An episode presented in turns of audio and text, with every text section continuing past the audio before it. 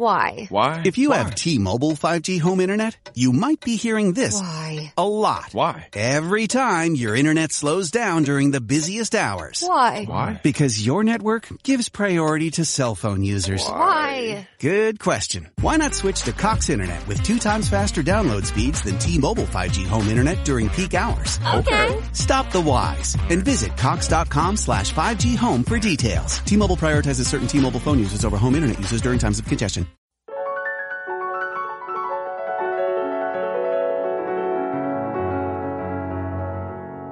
Te damos la bienvenida al podcast sobre estrés, psicología y ciencia, con el psicólogo Lucas Burgueño. Visita cemic.com para ampliar más información.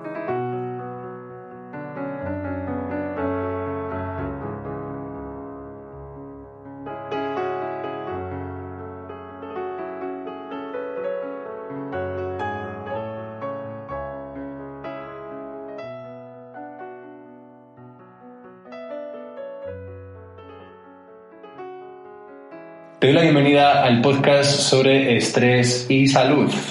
Hoy vamos a hablar de cómo se estresan las familias, cómo se estresa el sistema familiar cuando aparece una enfermedad seria o una enfermedad de larga duración. ¿Cómo nos afecta esto? ¿A quiénes afecta más? ¿Qué podemos hacer para prevenir el quemarnos por el camino o que la familia se desestructure más allá de lo que implica la propia situación. Para hablar y explorar este tema está hoy con nosotros Ana Andrés, que ya estuviste en el podcast sobre sexualidad, experta en MDR y terapeuta familiar desde una perspectiva sistémica. Sistémica, esta va a ser la palabra que quizá vaya a atravesar el podcast porque la perspectiva que nos trae Ana hoy es una dentro de la psicología muy interesante y que pocas veces eh, es, evidente, ¿no? O, es, reflexionamos sobre que estamos, lo queramos o no, metidos en sistemas, en múltiples sistemas, y cómo nos movemos dentro de ellos. Mi nombre es Lucas Burgueña, te doy la bienvenida al podcast de CEMIC. Bueno, Ana, cuéntanos, enfermedad seria, enfermedad de larga duración. ¿Qué, ¿Qué, podría ser un ejemplo de enfermedad seria, enfermedad de larga duración? Bueno, tenemos eh, desde una enfermedad que puede ser cáncer, ¿no? que, que tuvimos, por desgracia, eh, con mucha frecuencia en distintos tipos de cáncer. Eh, enfermedades en formas de tipo degenerativo, como puede ser una esclerosis también, pero también tenemos que tener en cuenta eh, la salud mental, ¿no? porque cuando hablamos de enfermedades serias muchas veces eh, yo creo que directamente pensamos en, en enfermedades físicas y realmente eh, hay enfermedades mentales serias que bueno, pasa por todos estos mismos procesos, ¿no? genera las alteraciones a nivel individual, pero también a nivel familiar, es un poquito de lo que vamos a, a tratar hoy. ¿no? Genera alteraciones a nivel familiar, pero también a nivel individual. Uh -huh. okay. Cuando dices a nivel individual, ¿te refieres a, de cara al paciente o de cara a las personas que están uh -huh. en el entorno? Bueno, eh, a todo un poco, ¿no? Eh, tú empezabas un poco hablando de que vamos a hablar de sistemas y realmente eh, esa es la perspectiva, ¿no? Nosotros formamos parte de sistemas. Nuestro sistema más cercano ¿no? sería el, sistema familiar. Pero después tenemos eh, bueno, pues, eh, nuestro apoyo social, que son pues, nuestros amigos, nuestros compañeros de trabajo. ¿no? Eh, en el caso de la enfermedad, un sistema que es también muy importante son los sistemas médicos y las instituciones. Y luego, eh, todo esto tenemos que mm, tener en cuenta el contexto, ¿no? nuestro contexto social que es el sistema que englobaría a todos estos. Entonces, cuando se produce una enfermedad, eh, una enfermedad seria, no afecta solo eh, su impacto a la persona, ¿no? no solo afecta al enfermo, afecta al enfermo de forma individual, a cada uno de los miembros de los sistemas, ¿no? principalmente del sistema familiar.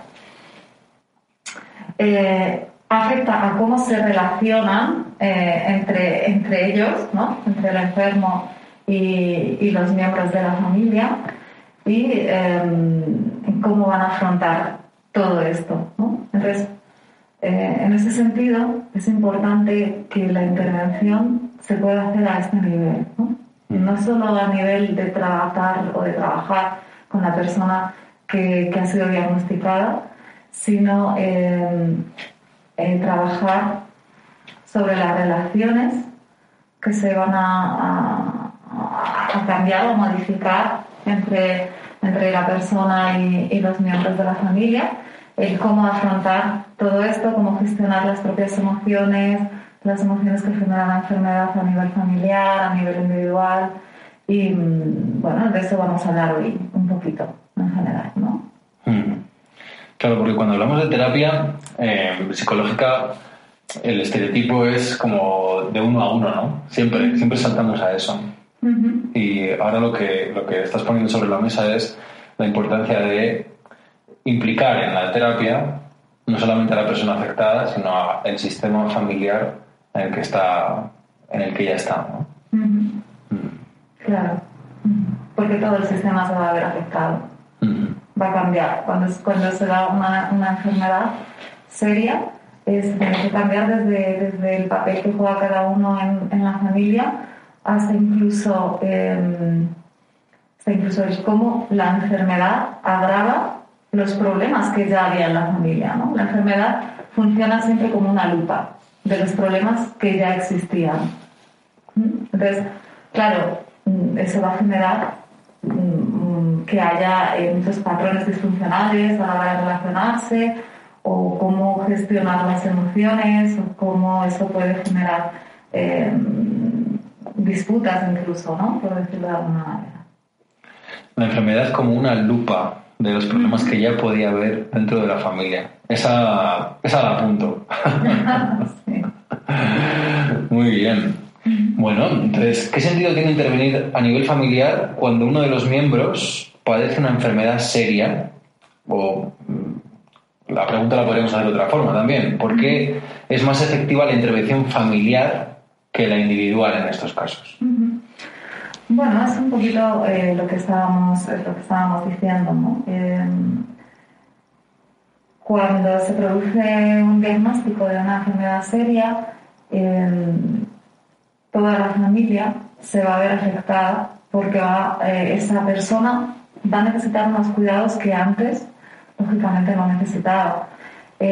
va a cambiar a lo mejor su papel, ¿no? Y, y esto también es importante porque cuanto más principal fuera el papel que jugara eh, el, enfermo en la familia, eh, más se desestructura todo, ¿no?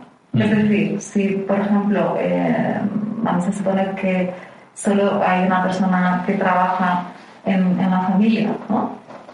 Padre o madre, mm. y, tiene hijos, mm, claro, si la enfermedad afecta a esa persona, la familia también se va a ver afectada a nivel económico, ¿no? Em, el cómo cada persona asume esa enfermedad eh, va a afectar en el funcionamiento, ¿no?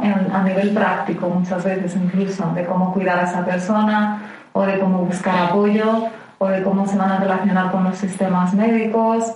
Em, cómo se van a relacionar entre ellos, si se va a poder hablar de lo que está pasando, de que hay una enfermedad, de cómo nos sentimos todos, de qué es lo que necesita cada uno, ¿no? Si quién cuida al enfermo, cómo cuidar a ese cuidador.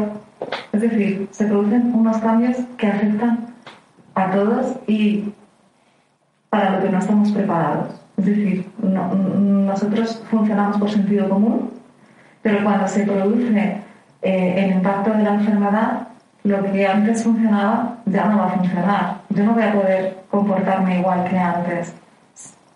Porque si yo me comporto igual que antes, es cuando se producen todos estos problemas a nivel emocional, a nivel de relación. Lo que funcionaba antes ahora ya no funciona. Claro. Ese es uno de los cambios dentro del sistema que afecta a los implicados, se quiera o no. Hay un cambio de, posición. Ok. ¿Cómo las, y cómo las enfermedades serias, entonces, has hablado de roles, ¿no? ¿Cómo alteran esos roles mm, que cada persona ejerce en la familia? Em, pues pues eh, los altera y, y además em, una de las dificultades que, que podemos encontrar aquí es que em, muchas veces en la familia les cuesta eh, entender que tienen que cambiar de rol, ¿no? que tienen que hacer cosas diferentes, por decirlo así. Eh, pero eso es porque eh, el cambiar de rol implica que yo estoy aceptando que hay una enfermedad. Entonces, ese paso es algo que muchas veces vemos que se atascan, pero no es porque no sepan hacer o no quieran o no, sino porque, claro, psicológicamente estoy asumiendo que existe esta enfermedad, que es una enfermedad seria, eh, que no va a tener un buen final, que no vamos a saber qué es lo que va a pasar, ¿no? Y, mm, que genera incertidumbre y que genera miedo. Entonces, mm, ¿qué ocurre? Que eh, tenemos, o la familia tiene que empezar a compaginar su papel, ¿no? Su rol eh, sus tareas vitales eh, con lo que exige la enfermedad. Entonces eso va a generar que yo no pueda hacer o no pueda vivir igual que vivía antes o no tenga el mismo papel que tenía antes. Siempre que existe una enfermedad seria, hay alguien que se designa como el cuidador primario. ¿no? Normalmente no es algo que, se someta a votación, ¿no? Sino que uno directamente asume el rol. El delegado de clase, ¿no? Sí. Eh, socialmente, y ya sabes que yo hablo mucho de, socialmente y de creencias, em, por designación nos toca a las mujeres. Eh, y bueno, eso yo creo que es algo que tú también controlas bastante, ¿no? De cuáles son los efectos que, que tiene en el cuidado primario Mm. Eh, tomar este papel. ¿no? Mm. Aquí eh, rescatábamos para la preparación del podcast una, una publicación de Infocop que habla de que en los países europeos el 80% de los cuidados de larga duración son proporcionados por cuidadores informales ¿no? y que, eso, que se designan de, de, esa manera que has mencionado. De manera especial, el cuidado de personas con trastornos neurológicos requiere un esfuerzo constante y un gran desgaste de energía, lo que supone un enorme impacto en la vida del cuidador, con consecuencias a nivel físico, emocional y económico, a menudo ignoradas por la sociedad y por los responsables de las políticas de salud. Eso es una noticia de de hace más de 10 años, lo que podría estar igualmente vigente hoy en día. ¿no? Entonces, ese 80% de los cuidados que efectivamente suelen recaer en, la mujer em, de larga duración son proporcionados por cuidadores informales.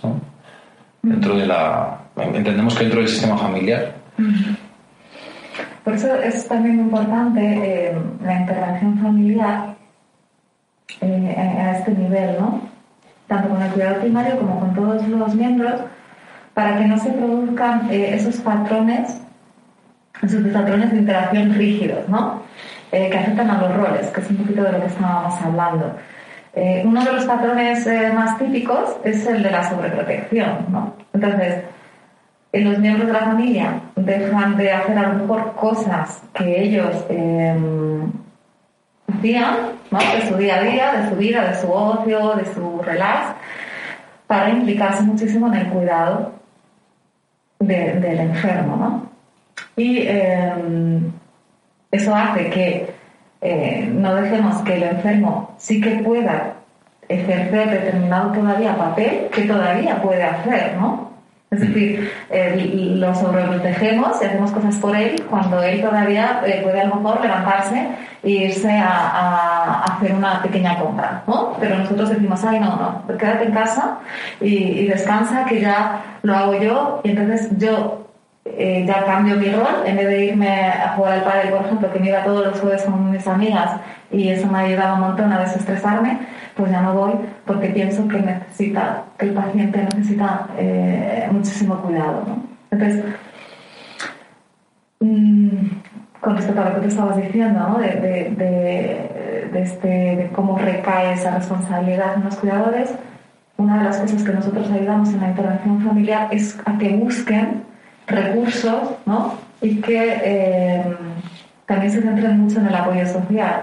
Porque otra, otra cosa que ocurre es esto, ¿no? El mismo ejemplo que te ponía, de yo antes iba al padre y me relacionaba y me desestresaba, eh, pero me centro tanto en el tema de la enfermedad que cada vez la familia se aísla más. Entonces, al aislarse más, no tiene eh, otras visiones que la gente le puede dar para afrontar la enfermedad, por ejemplo, y no tiene eh, esa búsqueda activa de recursos. Sí que es verdad que en España sigue faltando muchos recursos a nivel de, de instituciones, pero sí es verdad que también hay recursos disponibles. ¿no? Entonces, una de las intervenciones que nosotros hacemos es ayudar a la familia a que también eh, el cuidador eh, primario tome respiros y que para eso utilicen y busquen recursos ¿no? y ayudas.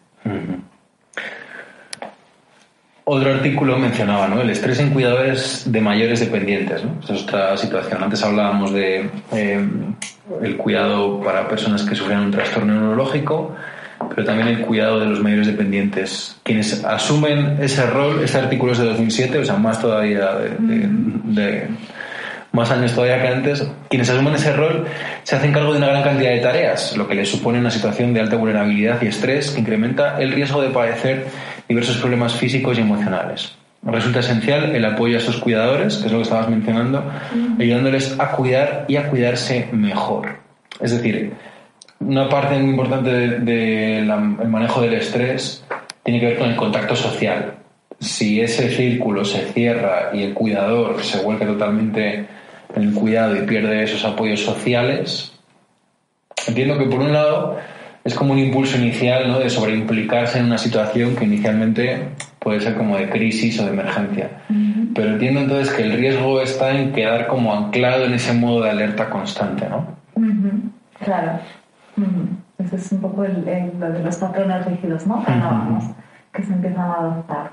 Un ejemplo, por ejemplo, en clínica que vemos mucho es el no desconectar del teléfono por si acaso pasa algo, ¿no? Todo el rato como por si acaso pasa algo y la persona no tiene ningún momento de intimidad o de diversión o de ocio, porque con de disfrute pleno, ¿no? Porque siempre está eh, observando, o sea, como esa hipervigilancia de, de que entre una llamada en cualquier momento, ¿no? Claro. No desconectar, ¿no? Como decimos así a nivel de calle, ¿no? No, no desconectar. Sí, sí. Hablabas de los roles em, y, eh, preparando el podcast hablábamos de cómo cada ciclo vital tiene una serie de tareas, ¿no? Y cómo la irrupción de la enfermedad y del cuidado necesario puede hacer que las personas, en función del ciclo vital en el que estén, tengan dificultad para llevar a cabo las tareas dentro de ese ciclo. ¿Puedes hablarnos un poco de, o sea, qué es esto de los ciclos vitales para empezar, para contextualizar, ¿no? ¿Qué es esto de los ciclos vitales y qué tareas pueden ir asociadas a cada uno? Vale, los ciclos vitales son un poco los momentos, ¿no? Los momentos vitales en los que, en los que nos encontramos, son etapas por las que todos pasamos. Pues eh, dependiendo de nuestra edad, atravesamos eh, distintas etapas y en esas etapas eh, realizamos una serie de tareas, ¿no? Pues cuando llegamos a, a, una cierta edad nos emancipamos, ¿no? Tenemos eh, las tareas de, trabajo, em, bueno, depende de la edad, eh, un poquito, eh, bueno, tenemos que hacer ese tipo de tareas, ahora te pongo algún ejemplo, pero sí que quería decir un poco esto que, bueno, el problema aquí cuando ocurre una enfermedad es que tenemos que tener en cuenta tanto el ciclo vital de la enfermedad, es decir, las fases de la enfermedad, eh, la fase eh, aguda o la fase mm, de, del comienzo de la enfermedad, donde, claro, las tareas tienen que ver con eh, asumir el diagnóstico, que suele ser complicado, ¿no? cuando es una enfermedad seria, quiero decir el buscar los recursos, como hablábamos, eh, relacionarse con, con, los médicos, mm, bueno, pues, eh, buscar distintos, eh, distintos, a veces incluso diagnósticos, ¿no? bueno, un poquito de este tipo de tareas que tienen que ver un poco con, con la activación y con ponerse en marcha. Pero según va avanzando eh, la enfermedad eh, y se va cronificando, las tareas que, que, se requieren o que la familia tiene que hacer y el enfermo tiene que hacer, eh, tiene que ver con, con esto que hablábamos de esos patrones rígidos, ¿no? De, de, saber cómo relacionarse, saber cómo ayudar, cómo eh, un cuidador primario que no se queme, que podamos ayudarle, ¿sí? Y ya cuando llegamos a la fase terminal, pues eh, bueno, eso tiene que ver también con las tareas de dejar que el enfermo pueda despedirse, em, afrontar, eh, eh, la muerte, em, poder hablar sobre todo esto que está pasando, que suele ser también bueno, pues uno de esos patrones que se llama la conspiración del silencio, que ocurre en esa fase en esa fase más, más crónica, ¿no? que eh, todos sabemos qué está pasando, pero nadie hablamos sobre ello. ¿no? Pues esto interfiere a la vez con el ciclo vital del enfermo y de la familia. Cuando el enfermo es un niño, pues, eh, bueno, pues el efecto es bastante devastador, ¿no? Eh, porque ese niño que tiene que estar o debería estar en una etapa eh, donde estudiar y, sobre todo relacionarse con, con otros y jugar y, divertirse, bueno, pues todo eso se complica y muchas veces, incluso cuando, cuando tienen enfermedades donde tienen que estar largo tiempo hospitalizados, pues el, hacer amigos, ¿no? O el crear relaciones más íntimas eh, les resulta más complicado. A veces incluso, bueno, pues por el estigma de la propia, de la propia enfermedad, eh, ¿Cómo afecta esto a la tarea evolutiva de los padres? Pues los padres van a tener que dejar de hacer muchas de las cosas que hacían para poder cuidar a estos niños, van a tener que aprender a cuidar de estos niños, a resolver problemas eh, que otros niños no tienen, ¿no? Pues eh, cómo hablarles, incluso cuando saben, pues cuando, cuando son enfermedades que son terminales, ¿no? Cómo poder afrontar los padres algo que además no es normativo, ¿no? O sea, lo normal no es que tu hijo fallezca antes que tú. Entonces, Em, ellos van a tener que aprender cómo escuchar, cómo permitir que, que, los niños puedan expresar sus miedos, cómo intentar darles eh, respuestas sencillas a todo esto eh, y cómo eso, intentar compaginarlo con tener algo de, de, vida, ¿no? con tener su, su, trabajo, que muchas veces no pueden abandonar, o con incluso también tener esos momentos de descanso, de respiro de, libres de la enfermedad. ¿no? eh, lo que decías antes, ¿no? Pues eh, relacionarse. Cuando la enfermedad ocurre en un chaval adolescente, pues eh, aparte de todo lo de la eh, que hablamos de, sociabilizar, pues aquí, fíjate, añadimos también la, la, esfera sexual, que claro, para el mundo de la adolescencia es muy importante, ¿no? Y están, comienzan en eso, pero ellos, bueno, pues esto también lo pierden, ¿no? No pueden completar. Cuando es un joven adulto, pues una de las tareas principales es la de emanciparse, ¿no? Entonces, eh, pues o retrasa, o si cuando ya se ha emancipado le ocurre una enfermedad y eh, no tiene pareja, eh, normalmente lo que ocurre es que tienen que volver a casa, con lo cual ese proceso de independencia se trunca. Y eh, ahí sí que es verdad que, eh, sobre todo en, este, en esta etapa, eh, es donde más sensación de, estafa tienen, ¿no? Es como se me trunca la vida, ¿no? Yo estaba empezando a, hacer una vida independiente, a, sentirme más seguro de mí mismo por, por, realizar otras cosas, ¿no? Sin depender de la familia, sin depender del cuidado de tal, y de repente, ¡pum!, se me acaba esto.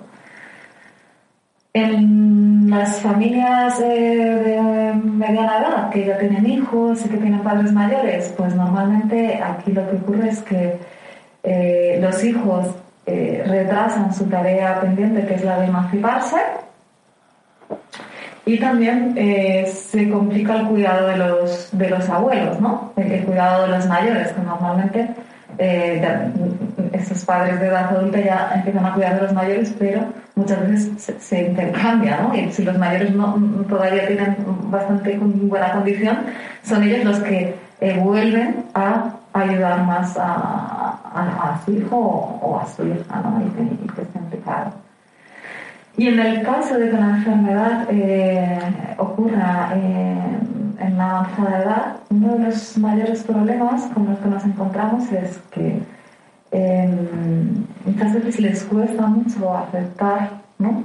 que tienen esta enfermedad y eso genera muchísimo, eh, muchísimo conflicto porque al costarles aceptar esta enfermedad, eso les genera eh, bueno, pues cambios emocionales, ¿no? Trastornos emocionales, si quieres, eh, estados más depresivos, estados más de irascibilidad, de ansiedad. Y muchas veces eso, eh, las familias no, no, no, se dan cuenta de que vienen de ahí y entonces crea mucho conflicto en, en, esto, ¿no? No se dan cuenta de que y, que... y que además muchas veces también aceleran, bueno, pues principios de demencia, ¿sí? Entonces, la familia más no, no sabe diferenciar muchas veces si el comportamiento que está teniendo tiene que ver con ese principio de demencia o es que es, que es así y no hay que la aguante, ¿no? decirlo así como muy bruto. Um, entonces, es un poco eso, como esas tareas que todos, todos y todas realizamos eh, a lo largo de nuestra vida, en estos casos, pues muchas se quedan truncadas o eh, se retrasan y eso, claro, mm, genera también muchas emociones de frustración, de, bueno, la, sensación de estafa, yo creo que esa es, eh, muy, eh, está muy presente, ¿no? Es muy común, ¿no? Porque es como la, el, el, desarrollo del proyecto del adulto, ¿no? De independizarse, que tiene que volver a renunciar a ese proyecto de independencia y volverse a ver en casa de, los que le cuidaban, ahora cuidando él, pero sin poder desarrollar ese, ese proyecto propio. Con las normas de la casa, ya no con tus propias normas, ¿no? Que para eso, para eso más ¿no? Sí, sí, que, que vas, de cuidador, ¿no? Pero bajo las, vuelves a bajo las normas de, eso es, de la casa original. Claro. Muy bien. Y terapéuticamente, entonces, ¿cómo se interviene? ¿Cómo es una intervención a este nivel sistémico familiar? Bueno, pues eh, a nivel práctico tenemos a la familia, ¿no? Eh, si puede ser a todos los miembros de la familia. Es decir, hay familias en las que también conviven otras generaciones, como son los abuelos, ¿no? Estás hablando de la familia conviviente, entonces. Vale. De la familia conviviente. Eh, en algunos casos también a veces si tienen una relación muy estrecha o hay personas que están muy implicadas, que son de la familia pero no conviven, pero están muy implicadas, pues eh, también. ¿no? Es decir, puede venir eh, a la sesión eh, cualquiera de las personas que está implicada en esta situación. ¿no? Em, yo creo que, que aquí lo más importante casi, o, lo que tiene muchísimo, muchísimo peso, más que a lo mejor en otras intervenciones, o al menos desde mi punto de vista, ¿eh? es la psicoeducación. Mm. Es em, explicar todo esto de lo que estamos hablando hoy. Una pregunta que se me queda en el tintero de lo que has dicho antes. ¿Por qué cuantos más miembros de la familia mejor? Cuantos más miembros vengan es mejor? Porque eh, a todos eh, les está afectando esto y porque en, en, Sistémica partimos también de la base de que cuando se produce un cambio en uno de los miembros de la familia, eso puede producir el cambio en todos eh, los demás, ¿no? Entonces, por ejemplo, si hay un, un problema como de lo que hablábamos, ¿no? De sobreprotección, imagínate, ¿no? Eh, no solo por parte del cuidador primario, sino por parte de todos, aunque la mayor responsabilidad caiga en el cuidador primario. Eh, bueno, eso va a generar un clima de tensión, va a generar un clima de hostilidad, porque al final, cuando hay mucha sobreprotección, lo estamos haciendo a costa de nuestro sacrificio personal, ¿no? Entonces, claro, yo me sacrifico para cuidarte, o para procurar los cuidados que tú necesitas. Em, pero eso me frustra mucho, porque me estoy sobreimplicando. Entonces, claro, esa, esa frustración al final mm, se acaba pagando con el enfermo. ¿no? Eh, de hecho, al final llega a haber casos de enfermedades primarios que, que abandonan porque ya no pueden más. ¿no? Mm. Entonces, eh, eso también suele generar muchos conflictos y a veces hay eh, lo que nosotros llamamos alta, alta expresión de emociones, ¿no? donde hay pues, muchísima crítica, muchísima hostilidad. Mm, si no viene alguno de los miembros, se pierde un poco toda esta intervención que vamos a hacer y aparte, cuando uno de los miembros sale de ese patrón de sobreprotección, puede generar que el clima cambie y que otros miembros también empiecen a hacer las cosas de otra manera, ¿no? Y entonces no se produce ese patrón que es el de este, el típico del sacrificio, que además luego genera muchísima culpa. Porque claro, yo estoy muy frustrada, estoy muy agobiada, estoy muy agotada, y entonces me cabreo contigo que estás enfermo porque has hecho no sé qué o porque no has hecho no sé qué, y te trato fatal. Pero después yo me siento fatal porque como te trataba así, estás enfermo, ¿no? Mm. Y claro, esto se retroalimenta. Si nosotros producimos un cambio en alguno de los miembros, podemos hacer que todo ese sistema, esa forma de relacionarse, cambie. O si nosotros conseguimos que los otros miembros cuiden al cuidador primario, lo que podemos hacer es romper ese patrón de sobreprotección también, ¿no? No sé si te he contestado a lo que me estabas preguntando. Sí, sí, me has contestado. Lo que, lo que entiendo es que cuantos más miembros de la familia participan, ¿no? mejor se puede manejar esa frustración, esa culpabilidad, incluso mejor se puede cuidar de la persona que ha sido designada cuidado primario. Mm. Muy bien. Y entonces íbamos a, íbamos a entrar a la parte de que considerabas de la psicoeducación, ¿no? La intervención psicológica a nivel familiar pasaría por psicoeducación. Y este palabra que para nosotros es como muy común, ¿qué significa? Eh, es sobre todo darles información, ¿no? Eh, explicarles qué es lo que ocurre cuando llega una enfermedad seria en la familia. ¿no? Eh, un poco todo lo que hemos hablado aquí explicarles los cambios que van a sufrir, cómo puede interferir esto en su vida, em, cuáles son las, alteraciones típicas, los patrones típicos que se repiten. Y em, ayudarles a, regularse emocionalmente en todas estas fases, em, explicarles qué pasa en las distintas fases de la enfermedad, qué recursos eh, pueden, eh, pueden tener o qué recursos pueden solicitar. Eh, por ejemplo, fíjate, hay algo que es como muy.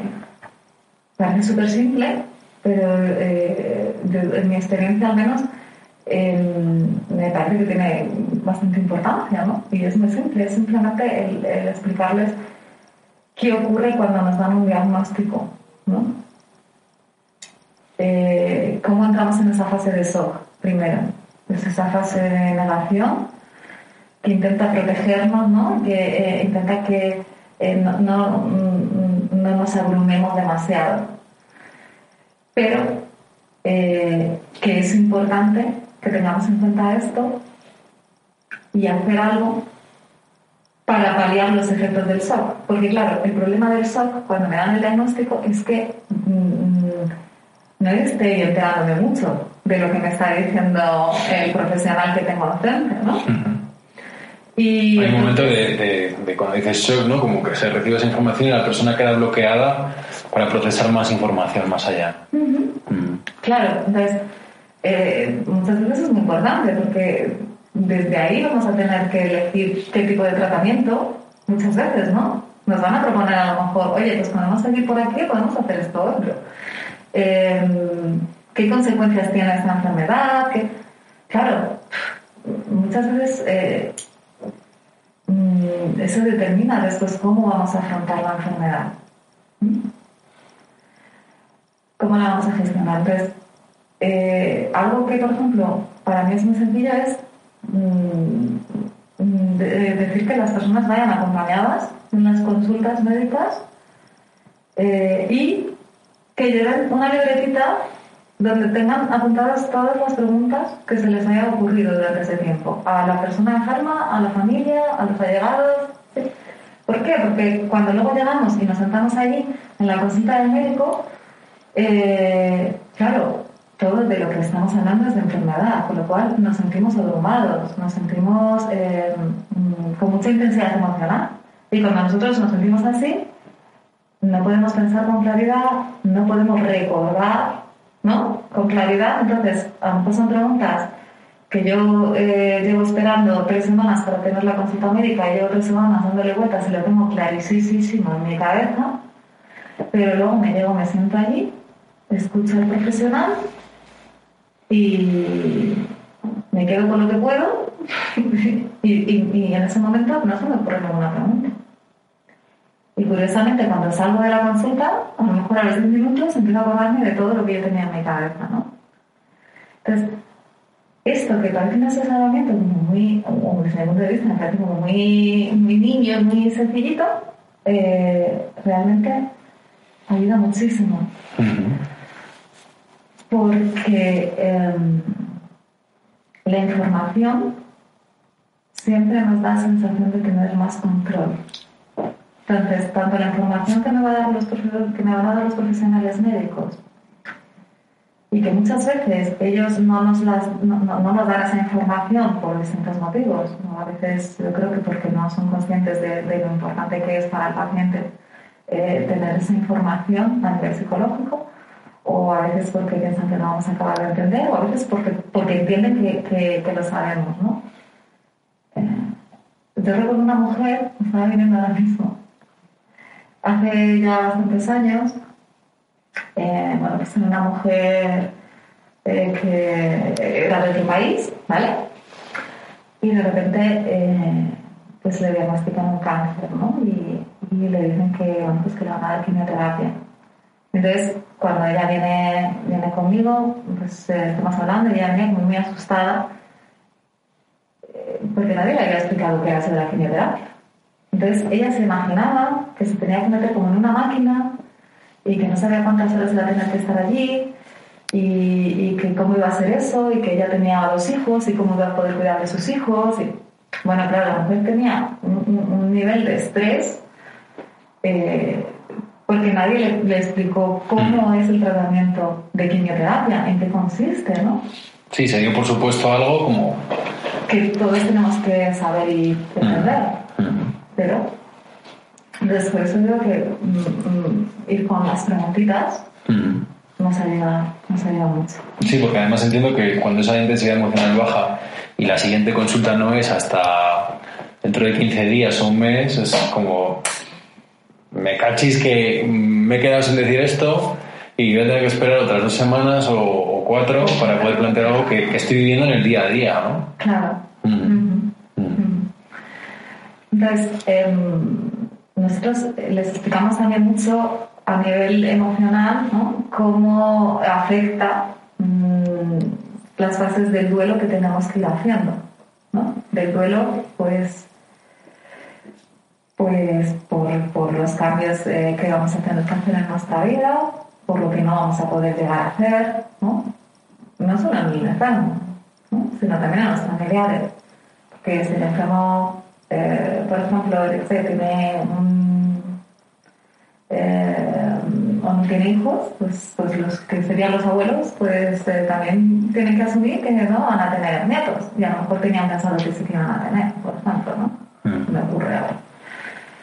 Em, les, les, les, explicamos cuáles son las emociones normales que pasan en el duelo, ¿no? Pues desde esa fase de shock, de negación, eh, hasta la rabia, eh, hasta la tristeza, eh, el pánico, la incertidumbre y cómo manejar un poco todo, todo eso. ¿no? Eh, una de las fórmulas eh, es poner la enfermedad en su lugar. A mí me gusta mucho utilizar eh, esta frase porque creo que, que, ayuda mucho. Poner la enfermedad en su lugar. ¿Vale? Hay una enfermedad, pero no podemos dejar que la enfermedad inunde todos los aspectos de nuestra vida, ¿no? sino que le tenemos que dar un lugar a la enfermedad, que es este, y que ese lugar, eh, lógicamente, no sea desde la negación, sino que sea un lugar donde eh, podemos cuidarnos, podemos hacer las cosas que, requiere la enfermedad, pero mm, mi vida es más que eso. ¿no? Hay cosas que yo, a pesar de que tengo una enfermedad, puedo hacer. Y, mm, yo como enfermo y, y, toda la familia, ¿no? Entonces, es, eh, creo que es algo que, que ayuda mucho a, las familias para, para entender, ¿no? Cómo, cómo organizar todo esto. Es como un punto, es como un contrapeso para dos cosas que has mencionado, que es por un lado la sobreprotección y por otro lado la conspiración del silencio, ¿no? El poner en su lugar la enfermedad es como que valida sin caer en la sobreprotección, pero previene de caer en esa negación de la conspiración del silencio. Que la conspiración del silencio quizás es un término mm, para nosotros como muy familiar, pero ¿cómo lo explicarías tú para las personas que nos están escuchando? Vale, la conspiración del silencio es, eh, todos sabemos lo que está pasando, pero nadie hablamos de, de, lo que está pasando, ¿no? Todos sabemos que esta es una enfermedad eh, que, va a tener un curso o un desenlace muchas veces eh, y nadie hablamos de esto y nadie hablamos cómo nos sentimos cada uno de nosotros con ella. Es decir, yo estoy fatal y estoy agobiadísimo o tengo muchísima incertidumbre y entonces me meto en mi cuarto y lloro. Pero que nadie me vea llorar. Porque pienso además que si los demás me ven llorar, eh, nos derrumbamos todos, ¿no? Entonces, todos, es un poco como la sensación de que todos tenemos que vivirlo eh, de forma individual y además ser fuertes para que los otros no se derrumben. Pero claro, eh, esto lo que hace es que entonces no nos podamos apoyar entre nosotros. ¿Y quién es, quién es mejor que los miembros de la familia van a saber cómo se siente el otro miembro de la familia? nadie, ¿no? Ni, nosotros que somos profesionales. Mm. Y em, también tiene que ver con el poder hablar de cómo van a ser las cosas, incluso de, tomar decisiones, ¿no? Pues si es una enfermedad que, sabemos que va a tener un curso tal, eh, pues habrá que también planificar eh, recursos económicos o que se van a necesitar, o si el enfermo quiere, yo qué sé, mm, tiene propiedades en vida, por ejemplo, y quiere eh, donarlas ya en lugar de esperar, no sé, cosas incluso ¿no? prácticas. Sí, de tipo material, que a veces es como un tabú, ¿no? El, el, hablar de ese tipo de cuestiones y genera como culpabilidad el simplemente pensar en ellas a veces, ¿no? Lo vemos. Eh, consulta, ¿cómo voy a plantear eso? ¿Cómo voy a comentar esto otro? Parece que quiero que se vaya allá, parece que quiero que se muera. Son pensamientos muy comunes, ¿no? Sí. Pero que sin embargo es como que y con respecto a la expresión del malestar o de, por ejemplo, el llanto, la tristeza, a mí a veces me, gusta plantearlo en, los términos de que si uno mismo se da permiso para mm, expresar ese malestar ante los demás, ante los familiares en este caso, es como una invitación también a que ellos también puedan expresar ese malestar. Como que se sienta una base donde se puede expresar, se puede hablar, se puede compartir sin que eso suponga un drama, sino que simplemente es el establecer el permiso eh, dentro del sistema ¿no? para poder hablar de ciertas cosas, que si no se vuelven como un tabú más, ¿no? No es un tabú solamente la situación que estamos viviendo, sino como cada uno cuando se va a su cuarto maneja eso, ¿no? Ese malestar. Claro. Sí. Y además, bueno, lo que hablábamos antes, ¿no? También en la fase terminal creo que esto es muy importante y además culturalmente, no volvemos a la sociedad, cultura que le echa la culpa de todo. No, pero es verdad, nosotros vivimos en una sociedad donde el tema de la muerte es un tema muy tabú, ¿no? No, no, no estamos preparados para la muerte. Lo vivimos todavía como, como bueno, pues eh, desde una perspectiva muy desde la negación también, ¿no? Y desde, desde el no permitir, ¿no? Cuando una persona está muy grave, eh, sabe que en algún momento se va a morir, ¿no? Y nosotros muchas veces no dejamos que esa persona pueda expresar, ¿no? O se pueda despedir, que yo creo que, que es tan importante, ¿no? De hecho, yo eh, eh, en estos casos siempre trabajo muchísimo el tema de la despedida, que cada miembro pueda despedirse y decir lo que quiera eh, a esa persona porque es una gran oportunidad. Cuando nosotros perdemos a alguien en, un accidente o de forma fortuita, no tenemos esa oportunidad. Y cuando ocurre esto, pues yo creo que es bueno tener la oportunidad de poder hablar de, sobre lo significativo que ha sido esa persona en nuestra vida, ¿no? de lo que nos ha aportado, de las enseñanzas que nos vamos a llevar, ¿no? Cuando no esté esa persona. Y que esa persona también pueda decirnos a nosotros eh, su despedida o incluso que pueda compartir su miedo, porque claro, morirse mm, da miedo, ¿no? Hay personas que a lo mejor, eh, bueno, pues se aferran mucho a una fe y, y eso les ayuda mucho a, a, pensar que bueno que se van a ir a un sitio mejor o lo que sea, pero en el fondo también tienen miedo porque vas a algo desconocido, ¿no? Y, y eso es algo que muchas veces eh, estos enfermos tienen que vivir en, en, silencio porque no se les permite hablar de esto, ¿no?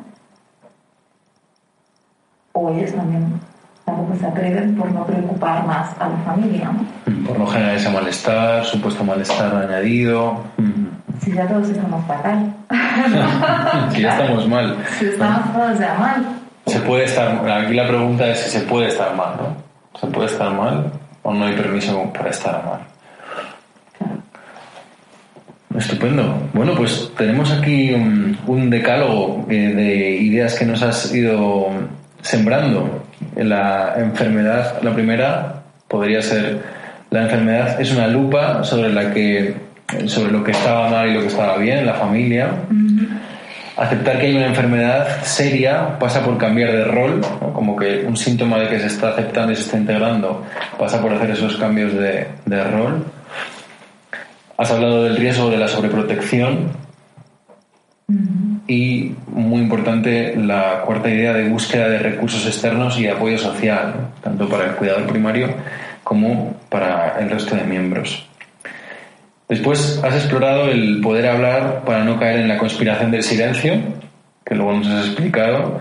Y eh, la sexta idea es, cuantos más miembros de la familia mm, participen, menos frustración, menos culpabilidad y mejor manejo. Así que cuando se trata de un proceso de este tipo, todos los miembros que puedan implicarse, bienvenidos sean. Después has hablado de la psicoeducación, su importancia para reducir ese shock eh, inicial.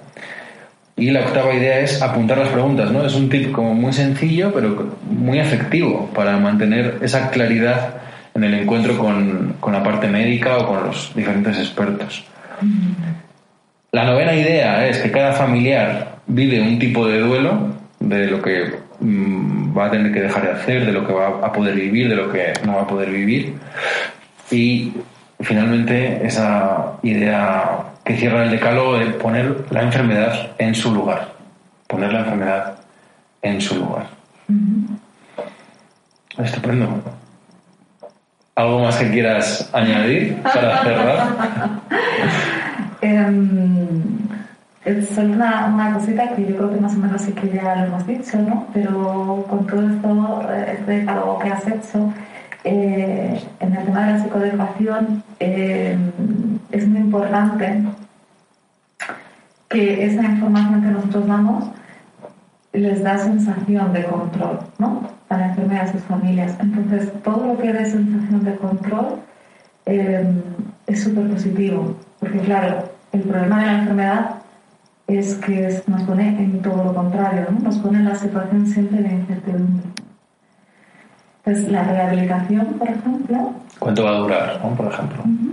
La rehabilitación. Y el que la persona pueda hacer rehabilitación, incluso, fíjate, sea más o menos efectiva a nivel físico, ¿vale? Simplemente el que la persona pueda hacer rehabilitación le da la sensación de, control, ¿no? Estoy haciendo algo por mejorar. Entonces, em, ese tipo de cosas les da como un papel activo, como que podemos hacer algo contra la enfermedad. No, puedo, no estoy aquí esperando a ver qué me dicen los médicos si ha mejorado mi análisis o, no. Y luego, eh, a nivel también psicológico, bueno, pues eh, todo esto que, que, trabajamos y que tú eh, eres más especialista, ¿no? Todo esto de mindfulness, cómo afrontar la enfermedad, utilizar estrategias eh, eso además se ha visto en muchos estudios como eh, eh, tiene repercusiones muy positivas, incluso de, reducción de tamaños de, tumor, ¿no? ¿no? No, la cura, ¿eh? no, no entramos en esto que a nivel psicológico, pero sí que es verdad que los, claro, cuerpo y mente van totalmente unidos, ¿no? Si yo puedo hacer intervenciones para que esa persona a nivel cognitivo y a nivel emocional eh, tengo una actitud más positiva o tengo una actitud de, fuerza y de, poder tener control sobre lo que puedo tener control, ¿no? que es poner la enfermedad en su lugar, em, va a tener una, al menos va a tener una mayor calidad de vida. Ya no digo que, su enfermedad vaya mejor, que también seguramente, o puede que en algunos casos también, pero su calidad de vida eh, creo que, que es lo más importante, ¿no? Dentro de que haya una enfermedad, el poder ayudar a las personas a que tengan la mejor calidad de vida posible. Creo que ese es el objetivo para mí cuando trabajamos con personas con enfermedades serias. Pues ojalá que este podcast sirva para aportar un granito de arena en esa comprensión de cómo acompañar en enfermedades serias eh, y que sea un, un granito para mejorar un poco la calidad de vida a través de comprender todo esto que has, que has explorado.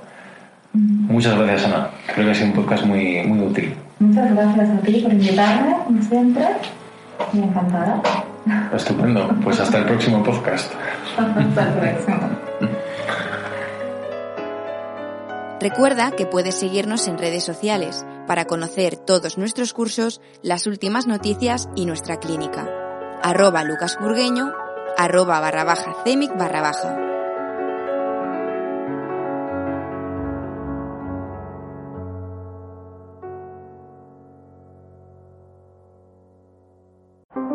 How powerful is Cox Internet? So powerful that one day, your daughter will be able to simulate a soccer match against some of the world's best players right from your backyard.